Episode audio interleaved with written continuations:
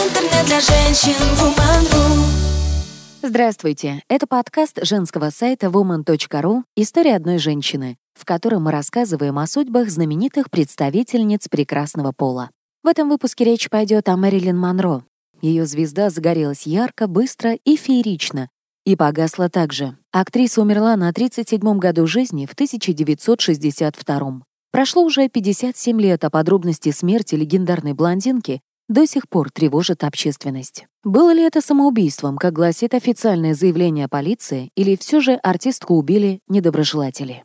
Яркая блондинка, которая стала секс-символом голливудского кинематографа и примером для подражания по всему миру, с самого детства узнала, что такое одиночество и предательство близких. Девочка родилась в 1926 году ее мама, киномонтажница RKO Pictures Гладис Перл Бейкер, рассталась с отцом Мэрилин за пару дней до появления на свет дочери. Поэтому в свидетельстве о рождении Нормы Джин Мортенсон, а именно так на самом деле зовут Монро, в графе «Отец» стоит имя неизвестного человека.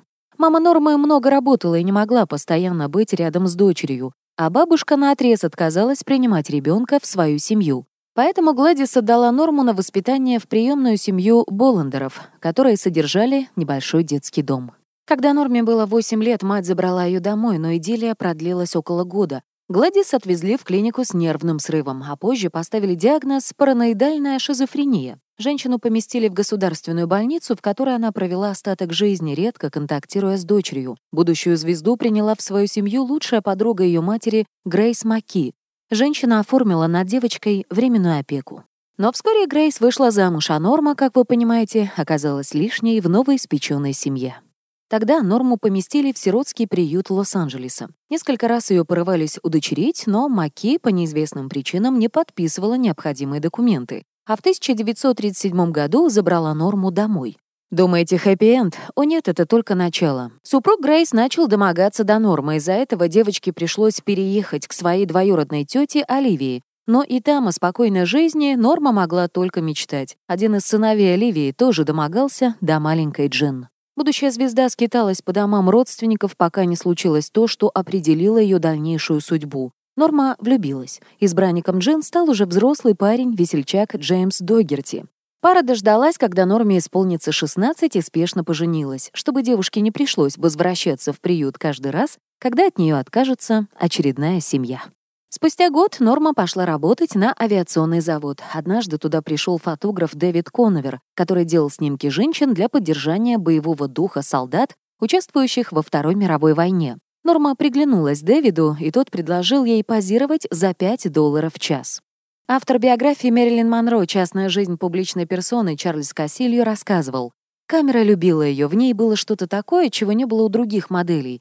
Дэвид сказал ей, ты можешь быть профессиональной моделью, и она согласилась. Дэвид помогал ей, познакомил со многими нужными людьми. Вскоре Норма уволилась с завода, чтобы полностью посвятить себя новой карьере. Мужа это категорически не устраивало, на этой почве они стали ругаться. Упрямая Норма отказываться от моделинга не собиралась и по протекции Дэвида устроилась в агентство Blue Book. Эвелин Снайвли, основательница агентства, вспоминала. Она была чистой, сияющей маленькой девочкой, мы называли ее девушкой из соседнего дома. И пока карьера Нормы стремительно набирала обороты, брак разваливался с такой же скоростью. В конце концов, в 1946 году Джим и Норма официально развелись. Позже Джим расскажет, что его супруга была истеричкой и пыталась покончить с собой, а в 1962-м не придет на ее похороны, сославшись на завал на работе. Развод, впрочем, девушку не сильно опечалил. В это время Норма уже наметила себе новую цель — Голливуд. Карьера Мэрилин в кино началась не сразу и с трудом. Она подписала контракт с 20th Century Fox, сыграла в паре фильмов, где у нее была всего одна реплика, и на этом все закончилось. Ее уволили.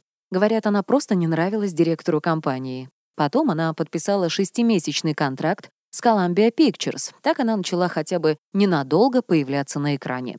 Мэрилин снялась в глупом фильме «Харистки», и этот контракт тоже не продлили. Рассказывала журналист, профессор истории Университета Южной Калифорнии и автор биографии Монро Луис Баннер. Голливуд будто не видел юную и талантливую актрису, которая в своих мечтах уже собрала все возможные награды. А возможно, ей просто нужно было четко понять, что от нее хотят. Нужно отметить, что Голливуд 1950-х годов сильно отличается от Голливуда сегодняшнего. В 2018-м карьера продюсера Харви Вайнштейна была уничтожена, когда весь мир узнал о том, что он предлагал девушкам головокружительные карьеры и роли в потенциально кассовых фильмах в обмен на плотские утехи. 60 лет назад это было в порядке вещей, и Мэрилин приняла правила игры. Как отмечают авторы подкаста «Убийство Мэрилин Монро», актриса охотно вступала в интимные отношения с важными продюсерами Голливуда, чтобы наконец-то получить свою минуту славы, и это подтверждено несколькими биографами Мэрилин. Многие начинающие голливудские старлетки становились жертвами продвижения через постель, говорят журналисты. Мужчины, в чьих руках были власти карьеры молодых и талантливых девушек, просто передавали их друг другу, как какие-то куски мяса. Важные дяди постоянно устраивали большие вечеринки, на которые приглашали актрис, жаждущих славы и признания, и вешали им лапшу на уши. Обещали все золото мира, главные роли в фильмах, а потом запирались с обомлевшими от счастья барышнями в отдельных комнатах. Однако Монро отличала одно, даже если она играла по правилам Голливуда и не раз ублажала важных персон, у нее все равно были свои принципы. Мэрилин никогда не соглашалась на интимные отношения с мужчиной, который ей не нравился. Одним из таких отверженных оказался легендарный Гарри Кон, соучредитель, президент и директор по производству Columbia Pictures. Кон обещал ей все роли мира. Мэрилин была у него в офисе, и тот пригласил ее провести выходные на яхте.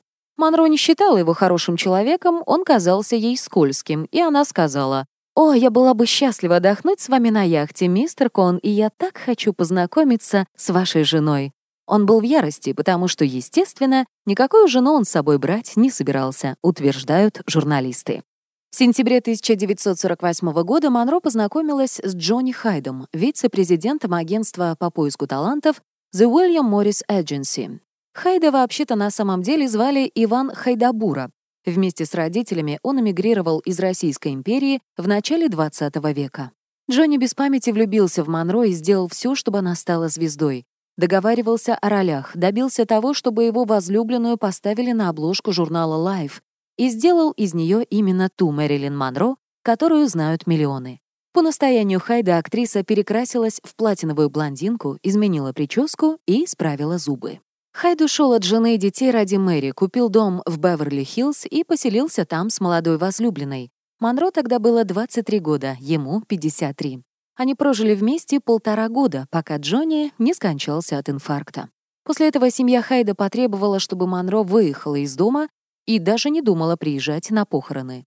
Проститься со своим покровителем Мэрилин смогла только после того, как его родственники уехали с кладбища.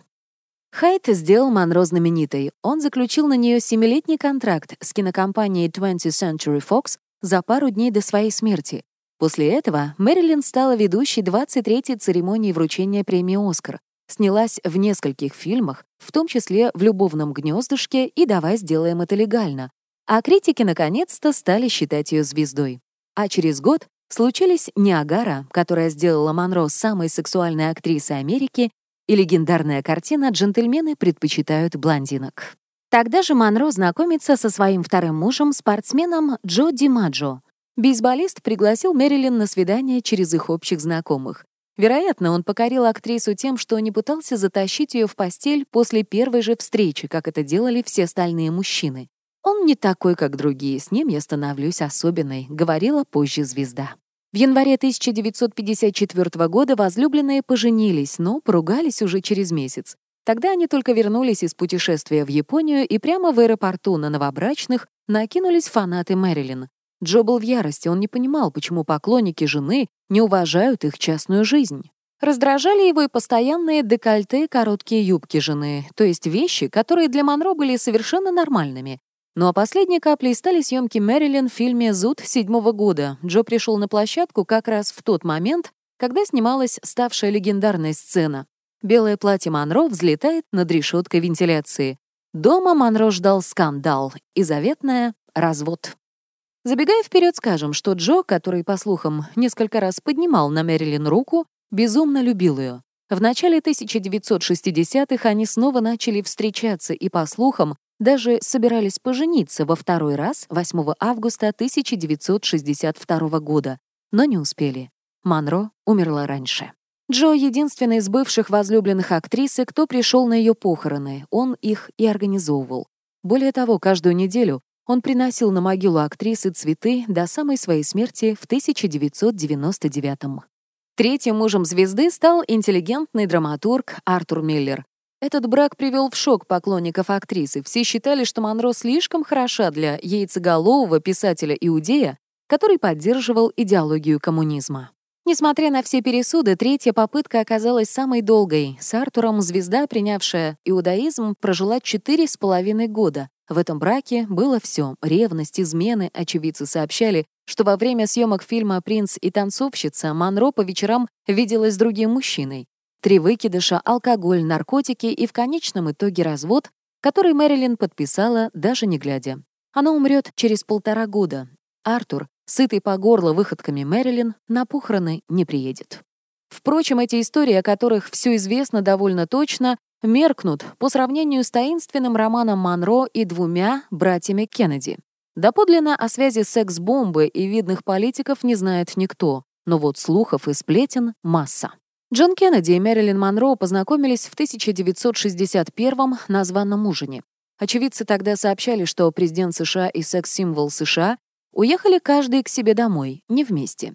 Спустя несколько месяцев они вновь пересеклись на приеме и снова покинули его не вдвоем. А вот 24 марта 1962 года, как сообщают биографы, была зарегистрированная интрижка.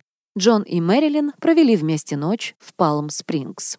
Тогда, если верить биографам, Кеннеди и охладел к Монро и даже сказал ей что-то вроде «ты в любом случае в первой леди не годишься». По некоторым данным, Монро также состояла в интимных отношениях с братом 35-го президента Робертом. Это, правда, подтвердить так никто и не смог. Однако журналисты Джей Марголис и Ричард Баскин провели собственное расследование и пришли к неожиданным выводам. В любом случае, смерть актрисы была не случайной и обвинили во всем семью Кеннеди. По официальной версии, ночью 5 августа 1962 года домработница Мэрилин почувствовала что-то неладное. Она увидела свет из-под дверей комнаты Монро, но ответа от нее не дождалась. Перепуганная женщина вызвала врачей-актрисы, которые выломали дверь и обнаружили Мэри в неестественной позе с телефонной трубкой в руке.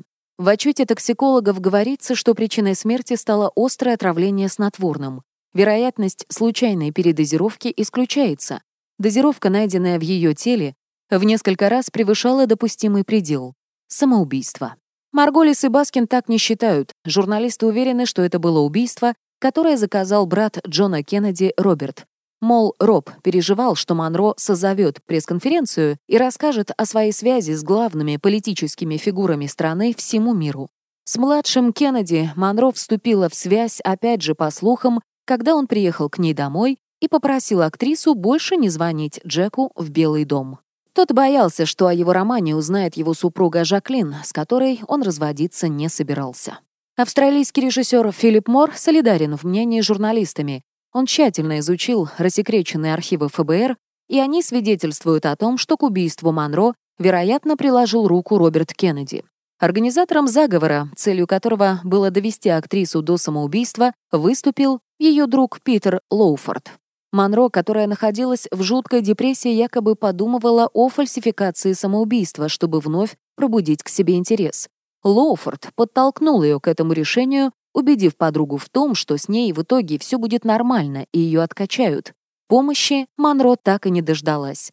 Для чего это было нужно Лоуфорду, точно неизвестно. Но ясно одно — мужчина был очень близок к власть имущим в США. Питер был женат на сестре братьев Кеннеди, Патриции. Вероятно, настоящую причину смерти Мэрилин Монро, женщины, ставшей образцом для подражания для миллионов и умудрявшейся быть одновременно ангелом и демоном, мы никогда не узнаем. Но так ли это важно, ведь она жива, пока мы вспоминаем о ней. Читайте больше интересных материалов на сайте woman.ru. Интернет для женщин woman.ru